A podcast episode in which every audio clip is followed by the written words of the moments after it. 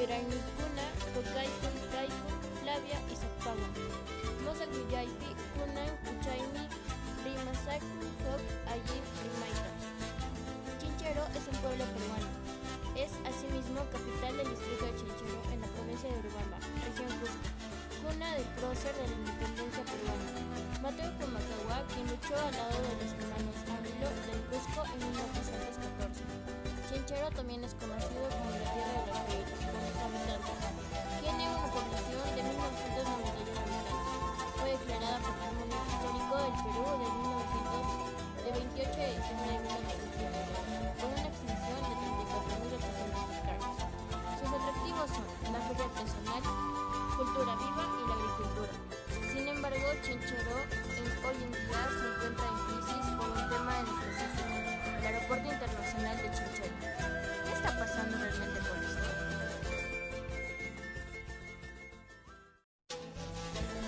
La idea de construir un aeropuerto en la pampa del distrito de Chinchero puede rastrearse hasta los últimos años del gobierno de Francisco Morales Bermúdez. Para calmar una sonada social, el entonces jefe del gobierno militar ofreció a los cusqueños construirle un nuevo aeropuerto. El proyecto, sin embargo, fue rápidamente encarpetado.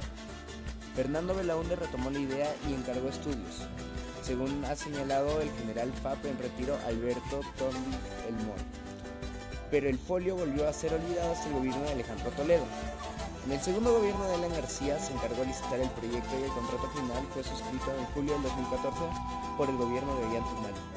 Desde entonces Chinchero atravesó una serie de problemas explicados a continuación, que dilataron el inicio de las obras hasta este año. Finalmente, en enero, en enero pasado, 40 años después de ideado el Ministerio de Transportes y Comunicaciones, anunció el inicio del movimiento de tierras para construir el aeropuerto.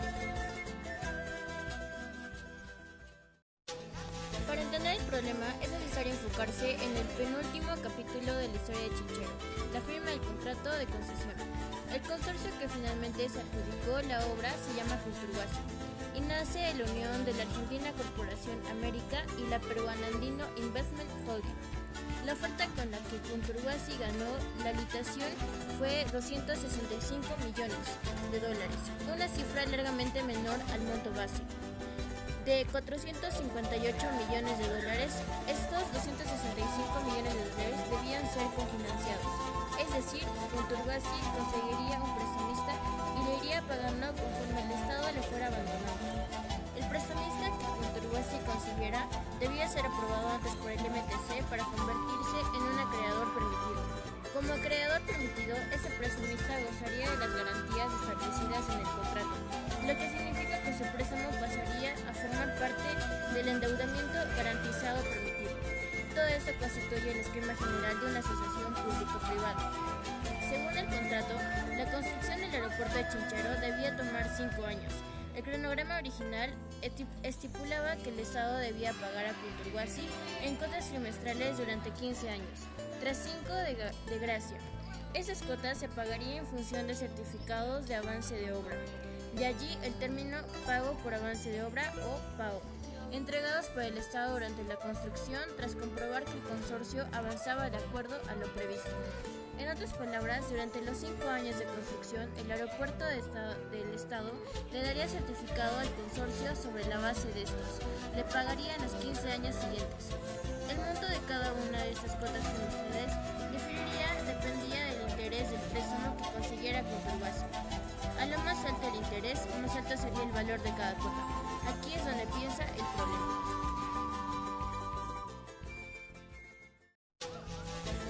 Diversas opiniones, entre ellas la de la Contraloría la Corporación Andina, el Fomento CAP, y el análisis que hizo hace dos años este mismo diario, han coincidido en encontrar el mismo problema en el contrato original del aeropuerto, que no establecía un tope para la tasa de interés que podía conseguir Conturguasi al financiarse la obra. Esto implicaba que la cuota trimestral que el Estado debía desembolsar durante 15 años tras 5 de gracia tampoco tenía un límite establecido. No obstante, el Estado tenía derecho a rechazar cualquier propuesta de financiamiento que Conturguasi le presentara y que le pareciera muy alta o mal formulada. Pero ahí cobró relevancia el otro problema. El contrato tampoco establecía una fecha clara para que Conturguasi presentara una propuesta con la que el Estado esté de acuerdo. Según el contrato, Conturguasi debía lograr el cierre financiero 30 días calendario antes del inicio de la etapa de ejecución de obras. Sin embargo, sobre la fecha máxima para iniciar la ejecución de estas obras, el contrato estipulaba 30 días calendarios contados a partir del momento en que se cumplan todas las siguientes condiciones. Y entre las condiciones listadas estaba el propio cierre financiero. Así se establecía una referencia circular que hacía imposible terminar una fecha límite. El problema derivado de estos vacíos estructurales se materializó en la última propuesta de endeudamiento de Conturguasi. El consorcio planteó una tasa de 22,06% frente al 9,52% que, que organismos especializados han calculado luego que el ideal para el proyecto. Pero como el contrato no establecía límites, lo único que podía hacer el Estado era rechazar nuevamente esta propuesta, mientras el aeropuerto de Chincheros seguía paralizado.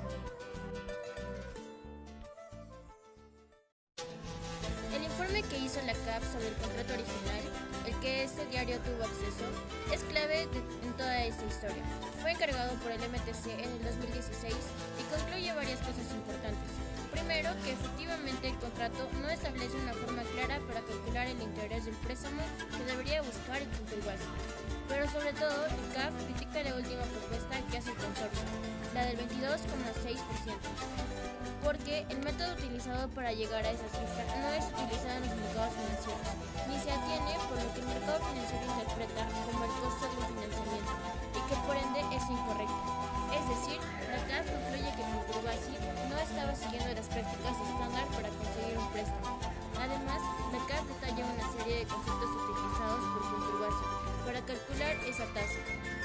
costo de asesorías financieras y legales, que habrían sido legalmente sobrevalorados frente al promedio del mercado. Finalmente, la CAF dice que la propuesta de Conturguasi estaría buscando cubrir o remunerar aquellas partidas que no incluyó en su oferta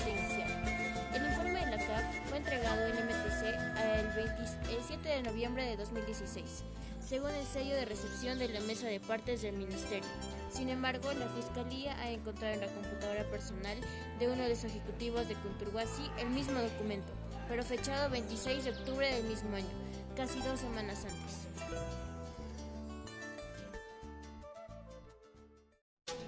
Toca entonces volver al hilo central de esta historia. Para enfrentar los vacíos del contrato original, el Estado tenía dos caminos.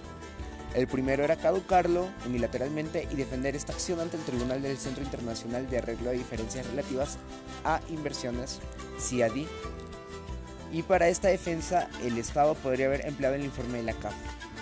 El otro camino era negociar con Kunturguasi para establecer nuevos términos de juego.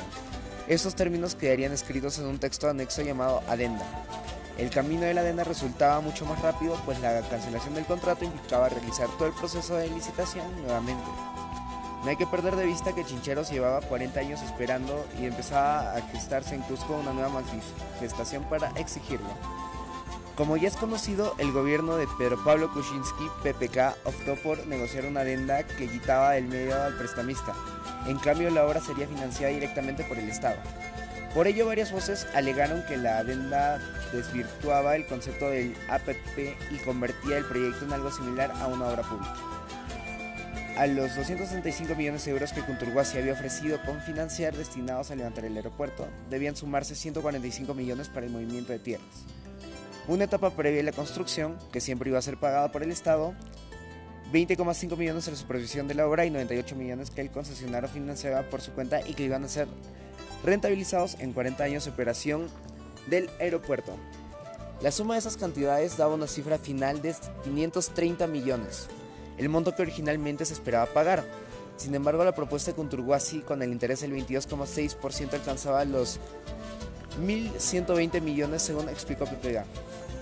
Esto significaba que un sobrecosto por interés de 590 millones en base a estas cifras.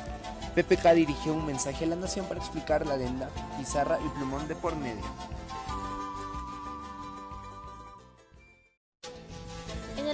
Video, PPK explica que al financiar directamente la obra, el Estado estaría ahorrándose los 590 millones de dólares que sumaba los intereses. Esa interpretación, sin embargo, encarna una serie de impresiones. La primera es que, como analizó este diario, el Estado no estaba realmente obligado a pagar esos 590 millones de dólares.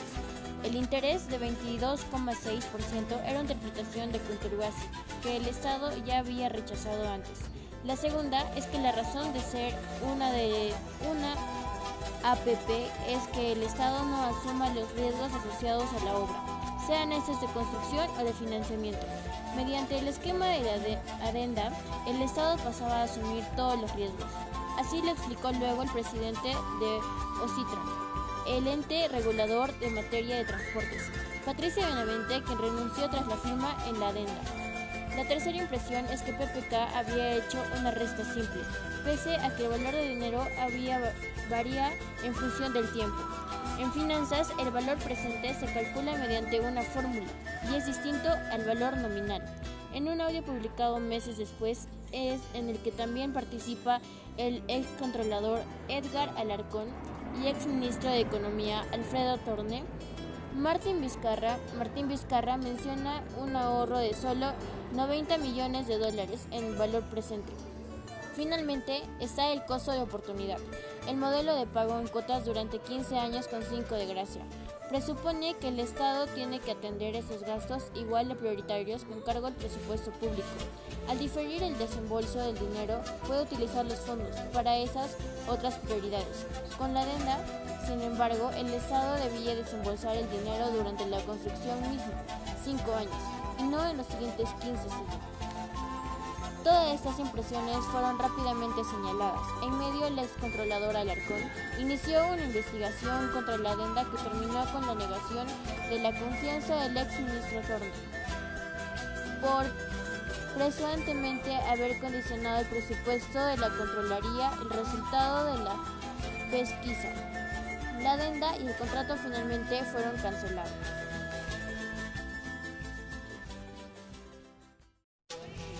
Con todo lo explicado como punto de inicio, la fiscal Zoila Sueno ha formalizado investigación preparatoria contra 13 personas vinculadas a la firma de la adenda. Por el lado del sector público, el nombre más destacado es el de Fiorella Molinelli, quien fue viceministra de Transportes y hoy es presidenta de E-Salud. También están los exfuncionarios del MTC Yaco Rosas, Yanina Beutis, Hernán Muñoz y Nancy Sedano, el exdirector general de promoción de la inversión privada del MEF, Camilo Carrillo y los exmiembros del directorio de Ocitran, Alfredo Dormer y César Balbuena, quienes dieron luz verde a la adenda en contra de la opinión de su presidente.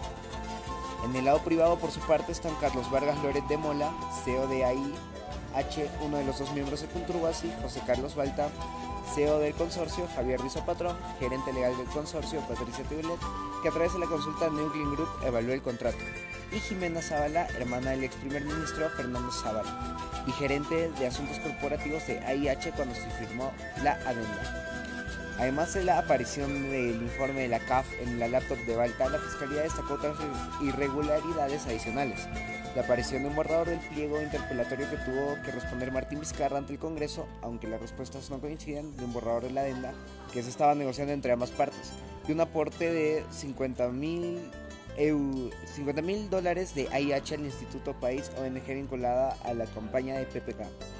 Vizcarra, titular del MTC, durante todo este proceso, quien defendió la adenda públicamente pero delegó su firma a Molinelli, no está incluido en la investigación de Sueno. Debido a su cargo, solo puede ser investigado por la fiscal de la Nación, Zoraida Ábalos, y solo mediante diligencias preliminares, una etapa previa a la investigación preparatoria. En marzo del 2018, el entonces fiscal de la Nación, Pablo Sánchez, concluyó que no había elementos suficientes para continuar con la investigación a Vizcarra. Por el mismo caso, sin embargo, especificó que de encontrarse nuevos elementos podría reabrirse el proceso. El camino a seguir, si está fuera el caso, sería una denuncia constitucional ante el Congreso, que precedería con el antejuicio político.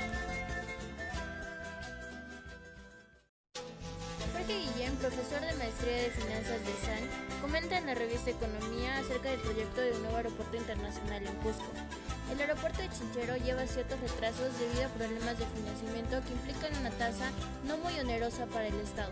El aeropuerto debería abarcar una demanda de 6 millones de pasajeros, que sería un tercio de lo que tiene actualmente el Aeropuerto Internacional Jorge Chávez.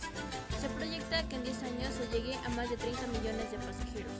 Las futuras reformas del aeropuerto de Chinchero deberían permitirle llegar a una demanda de 30 millones de pasajeros. La obra es ejecutada por Conturguasi y las recientes adendas al contrato permiten una reducción de la inversión en 500 millones de dólares, debido a que el costo financiero es renegociado.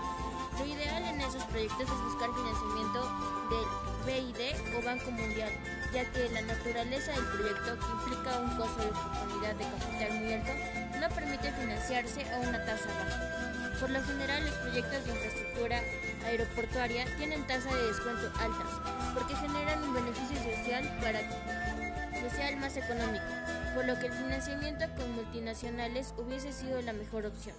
El aeropuerto tiene la ventaja que va a desatorar los cuellos de botella en Cusco para los turistas que quieren ir por la ciudad imperial y hacer turismo en Machu Picchu.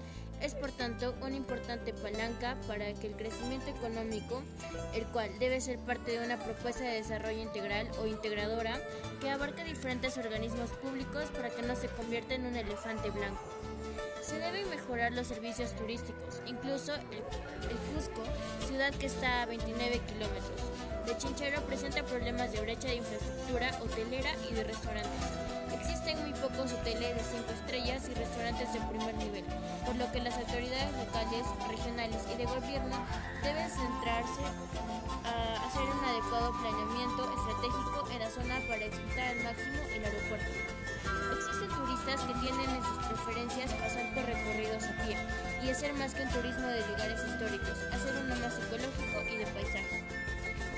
Aeropuerto de Chinchero crearía un efecto multiplicador en la economía local, un incremento de empleo en la zona y una revalorización de los terrenos.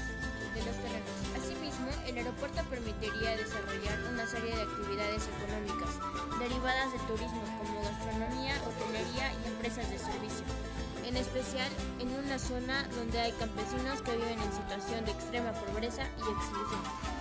Incluso la actividad agrícola de la zona se puede ver favorecida con el aeropuerto y es momento de iniciar el aprovechamiento y explotación de nuestra oferta exportable de productos agrícolas con el mejoramiento de la infraestructura de la zona.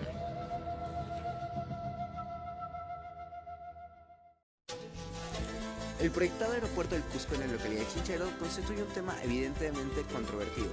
Hay por un lado motivos técnicos para pensar en su traslado. El actual aeropuerto del Cusco es uno de los más complicados, especialmente para las maniobras de aterrizaje, debido a su emplazamiento, a la topografía en la que se encuentra y al hecho de contar con una sola pista donde se deben alternar aterrizajes y decolajes. Estos márgenes de riesgo se han acrecentado por dos factores concurrentes, la total urbanización de su entorno inmediato y el incesante incremento de las frecuencias de vuelo. Sin embargo, hay que advertir que existe un peso aún más fuerte en la decisión de trasladar el aeropuerto. El afán mercantilista que se propone hacer crecer el turismo hasta límites insospechables, insospechados y con consecuencia que ya son muy perceptibles y previsibles y que se pueden contratar con acelerados cambios que afectan de manera crítica en la ciudad del Cusco, como la descomposición de los centros históricos, que pierden su población originaria y sufren su reemplazo por el comercio y los servicios turísticos. A esto se suma la conversión de los complejos arqueológicos del área en una suerte de parques temáticos rodeados de ferias de baratillo. Además, se está produciendo una acelerada degradación territorial y paisajista de la cuenca de Guatanay, urbanizada y cubierta de cemento hasta sus cabeceras.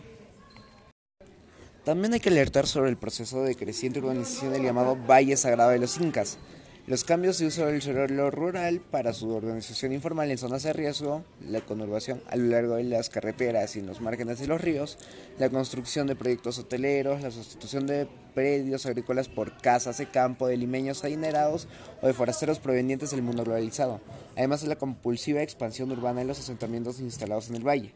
Son algunos de los indicadores físicos del grado de alteración que está sufriendo el valle de Urubamba. Esta grave situación afecta sus, posibilidades futuras de desarrollo territorial y destroza los excepcionales paisajes culturales que, en cuanto patrimonio, están ligados de forma integral e indisoluble a los monumentos arqueológicos. Asimismo, en el soporte de este tipo de decisiones no es ajeno un cierto ánimo imperial cusqueño que aspiraría a conectarse de manera directa con el mundo global y puntear hacia Lima y a su odioso centralismo por medio de un aeropuerto internacional en condición de recibir directamente al extranjero aviones de gran envergadura. Pero paradójicamente puede también suceder que el propio Cusco resulte punteado por Chinchero y por los centros turísticos instalados en el Valle de Urubamba. En cuanto a la discusión estricta referida no solo a la decisión de trasladar el aeropuerto del Cusco, sino a la de hacerlo precisamente en la localidad de Chinchero, hay que prestar atención en los notables y críticos impactos. En los planos disponibles se observa que se propone emplazar el aeropuerto prácticamente como un anexo al oeste del casco urbano de Chinchero y de su área arqueológica, es decir, se puede prever nuevamente la colidancia perniciosa entre futura expansión urbana de Chinchero y las áreas asignadas para el desarrollo de las pistas de aterrizaje y las demás instalaciones aeronáuticas. No hay que ser adivino para prever el proyecto de aeropuerto, seguramente quedará inscrito en un contexto urbano, cuya expansión sería detonada con el inicio de operaciones del aeropuerto, con, una, con la instalación de servicios de transporte, hoteles, restaurantes y tiendas comerciales, y el acompañamiento de la cadena de otros servicios. Es decir, existe una escasa planificación y proyección acerca de sus previsibles consecuencias. Obviamente, habría una severa afectación del paisaje, del territorio rural, de las condiciones productivas y de su identidad cultural. Es previsible también la afectación del entorno del paisaje cultural excepcional que forma parte integral de la arquitectura del establecimiento real inca de Chinchero y que por lo mismo debería contar con una amplia área de amortiguamiento. No menos importante en la evaluación crítica del emplazamiento propuesto para el nuevo aeropuerto es la necesaria consideración de la compleja geomorfología y geodinámica que caracteriza, que caracteriza la altiplanicie de Chinchero Moras. Es conocido que en ella se producen fenómenos kársticos generados sustancialmente por la disolución del agua de las rocas calizas, que crean galerías y cuevas subterráneas que por hundimiento parcial forman una suerte de cráteres como los que se pueden apreciar en el sitio arqueológico de Moray. Igualmente complejo es el sistema hidrológico que provoca este fenómeno con el avenamiento de aguas subterráneas y su posterior afloramiento en manantiales, muchas veces ricos en sales como los que dan origen a los célebres salinas de Maras. Bastaría considerar esos aspectos para sopesar con mayor criterio las severas consecuencias que podría traer el riesgo de infiltración de sustancias contaminantes con instalación aeroportuaria en un sistema tan complejo y delicado. En resumen, podemos coincidir en el requerimiento técnico que plantea el traslado del aeropuerto del Cusco. Sin embargo, el emplazamiento propuesto en Chinchero no parece ser el más conveniente y por lo tanto deben estudiarse otras alternativas que impliquen un menor impacto en el territorio desde el punto de vista productivo y cultural, como también un menor margen de riesgo por los factores geológicos y de compromiso ambiental que hemos señalado. Bueno, estos han sido los tres aspectos principales que tiene Chinchero, tanto social, político y económico, y sus diferentes impactos. Cabe resaltar que una de las posturas que tenemos mayormente aquí en Cusco es que no se debería hacer este aeropuerto por los factores contaminantes que tiene y la destrucción cultural que este representaría. Como sabemos, Cusco se representa mucho por lo que es su cultura y sus riquezas. Kaimi mozo yuyaypi, rimayuskanchis, amahokutik, alguiraita, panokaiku, panokaichu.